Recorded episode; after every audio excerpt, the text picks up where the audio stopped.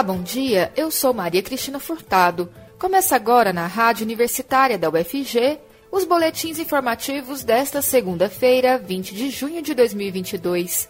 O ouvinte da Rádio Universitária acompanha durante todo o dia informações sobre a Universidade Federal de Goiás, Goiânia, Goiás, Brasil e o mundo.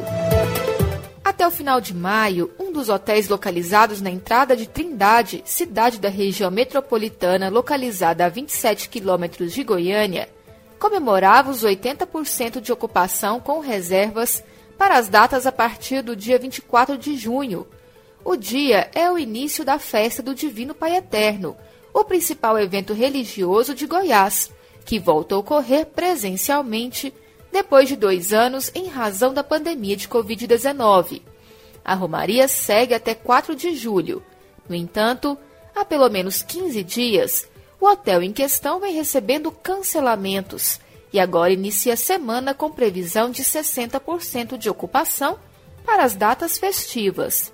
Segundo funcionários do local, os possíveis hóspedes alegam que o aumento dos casos de Covid-19 em suas cidades e também em Trindade é a razão da desistência da viagem.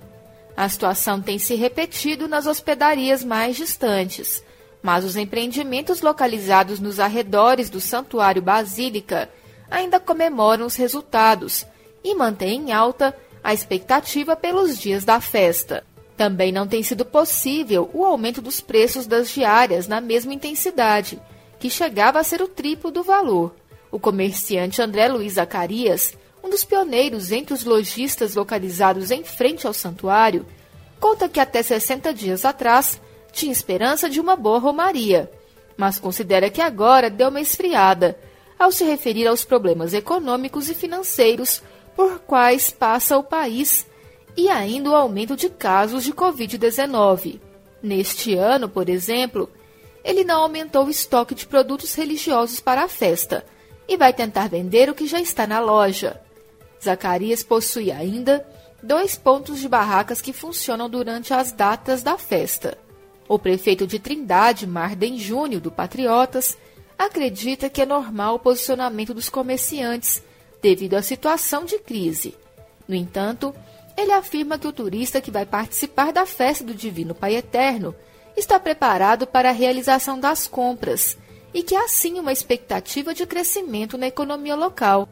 Júnior reforça que a maior parte dos hotéis está com alta ocupação e que isso deve se intensificar nesses próximos dias. Ele lembra que as pessoas devem fazer a higienização das mãos e utilizar máscaras em locais com aglomeração. A expectativa de público durante os 10 dias da Romaria do Divino Pai Eterno, em Trindade, se mantém em 5 milhões de pessoas, segundo o prefeito do município.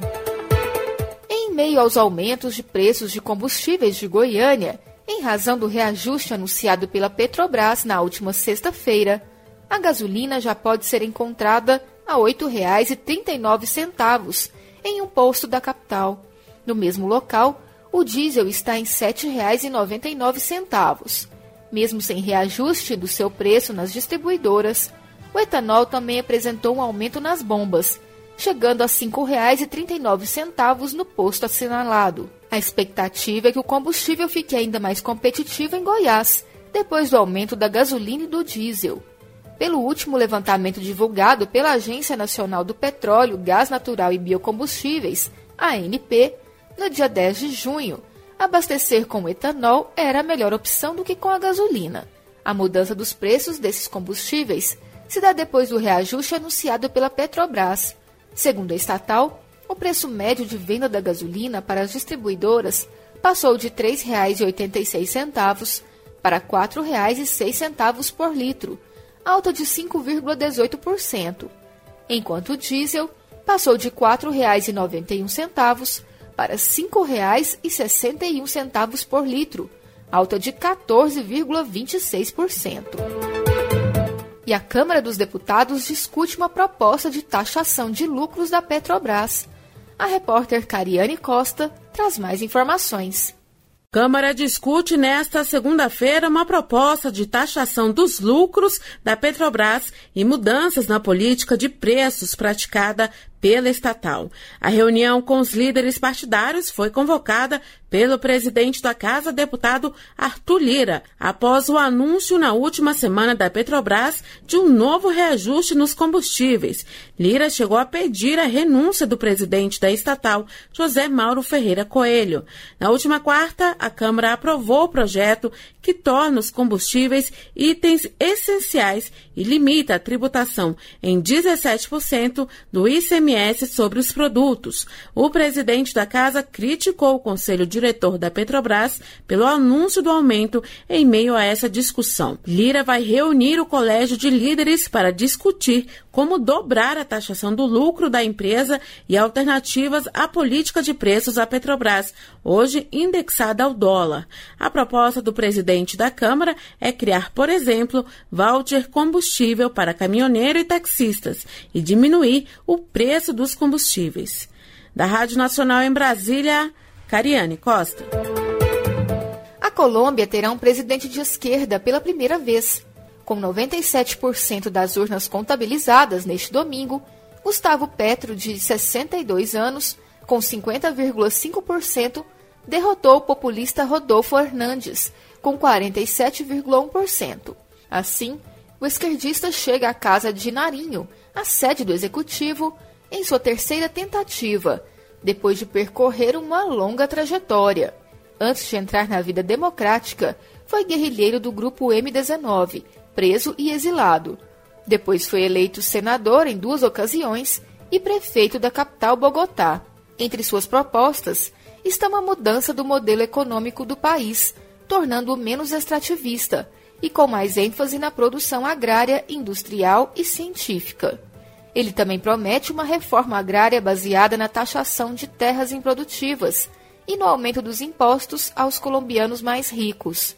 Trata-se do capítulo final de uma campanha que teve de tudo: ataques verbais, vazamentos de vídeos de reuniões de campanha, recusa em participar de debates, supostas ameaças de morte e até a sugestão de Petro de que poderia não aceitar o resultado, apontando supostas irregularidades do órgão eleitoral. O novo presidente da Colômbia encontrará o país com sérios problemas, especialmente nas áreas social, econômica e de segurança. Mesmo com a projeção de crescimento do PIB de 6,1% para 2022, a inflação em 9% preocupa, assim como o desemprego, na casa dos dois dígitos, com índice de 11,1%.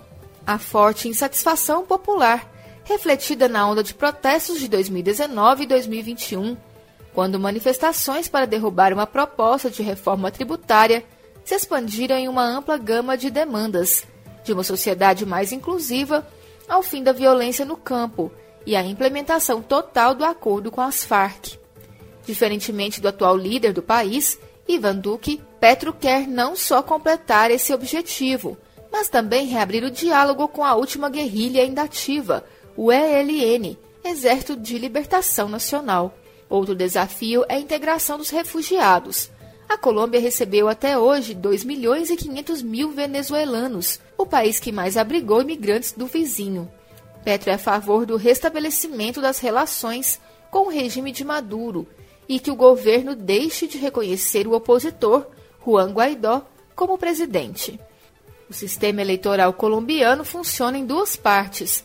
A contagem rápida é feita com a contagem eletrônica das atas enviadas pelos mesários ao fim da votação. A contagem manual, voto a voto, com a qual se dá o resultado final, também começa imediatamente, mas o resultado só sai em alguns dias. E a Universidade Federal de Goiás, UFG, publicou neste sábado uma nota assinada pela reitora Angelita Pereira de Lima e pelo vice-reitor Gessiel Freitas Carvalho, manifestando indignação pelas mortes do indigenista Bruno Pereira e do jornalista Dom Phillips. Os corpos dos dois foram encontrados na última quarta-feira, após mais de dez dias de busca. Na nota, a UFG classifica o ato como uma barbárie e pede empenho das autoridades nas investigações e punição dos responsáveis pelo crime. A universidade também manifesta na publicação a necessidade de providências eficazes para cessar crimes e violências nas terras indígenas e em toda a região amazônica. De acordo com a PF, o indigenista e o jornalista foram mortos com tiros de armas de caça. Bruno foi atingido por três tiros, enquanto Dom foi morto com um tiro. Neste sábado, a Polícia Federal prendeu mais um suspeito de ter participado do assassinato dos dois. Jefferson da Silva Lima é o terceiro investigado preso no caso. Segundo a PF, Jefferson se encontrava foragido e se entregou na delegacia de polícia de Atalaia do Norte. Ele será interrogado e encaminhado para audiência de custódia. Dois homens já estavam detidos pela morte de Bruno e Dom, Amarildo Oliveira, conhecido como Pelado, e o irmão dele, Ozenei Oliveira, o dos Santos. Boletim informativo da Rádio Universitária volta logo mais às 11 horas. Fique ligado na programação pelos 870 AM, pelo site radio.fg.br e pelo aplicativo MinUFG. A Rádio Universitária também está nas redes sociais. Siga a rádio no Instagram e no Facebook. E não deixe de conferir os informativos em formato de podcast pelas redes sociais e nas principais plataformas digitais de áudio. Se cuide, a pandemia ainda não acabou. E diga sim para a vacina. Maria Cristina Furtado para a Rádio Universitária.